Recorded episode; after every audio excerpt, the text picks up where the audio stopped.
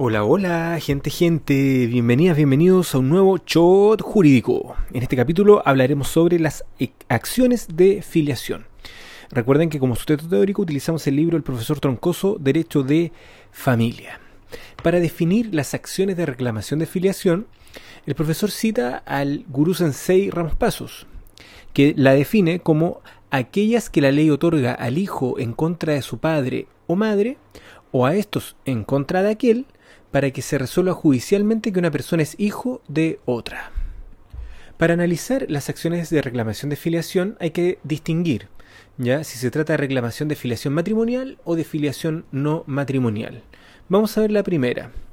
Acciones de reclamación de filiación matrimonial. Vamos al artículo 204. El artículo 204 dice, la acción de reclamación de la filiación matrimonial corresponde exclusivamente al hijo, al padre o a la madre. En el caso de los hijos, la acción deberá entablarse conjuntamente contra ambos padres. Si la acción es ejercida por el padre o la madre, deberá el otro progenitor intervenir forzosamente en el juicio, so pena de nulidad.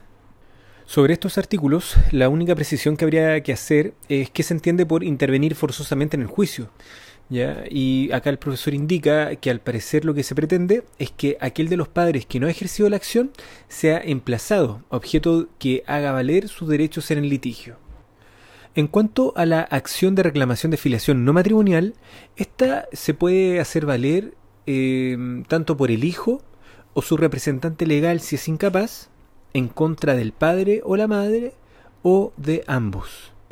También la puede intentar el padre o la madre cuando el hijo tenga determinada una afiliación diferente, para lo cual debe sujetarse a lo establecido en el artículo 208 y al artículo 205 en su inciso primero. Artículo 208 dice, si estuviese determinada la afiliación de una persona y quisiera reclamarse otra distinta, deberán ejercerse simultáneamente las acciones de impugnación de la afiliación existente y de reclamación de la nueva afiliación. En este caso no regirán para la acción de impugnación los plazos señalados en el párrafo tercero de este título. ¿Mm? Y respecto al 205, en su inciso primero, este dice, la acción de reclamación de la afiliación no matrimonial corresponde solo al hijo contra su padre o su madre, o a cualquiera de estos cuando el hijo tenga determinada una afiliación diferente, para lo cual se sujetarán a lo dispuesto en el artículo 208, que es el que acabamos de leer y que en resumen señala dos acciones que se deben interponer conjuntamente, una de impugnación de la filiación determinada y la otra de reclamación de filiación.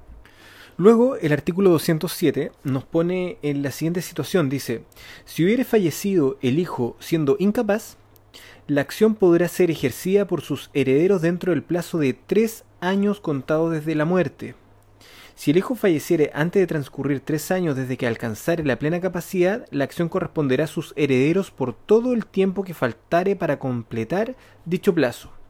El plazo, su residuo, empezará a correr para los herederos incapaces desde que alcancen la plena capacidad.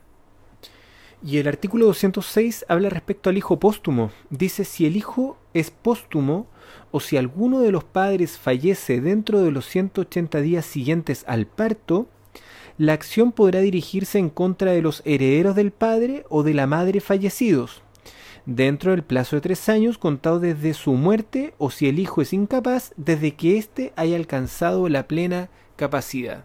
Por lo que podemos apreciar entonces que no es necesario o no es un requisito que el supuesto padre o madre se encuentren vivos al momento de hacer valer esta acción de reclamación.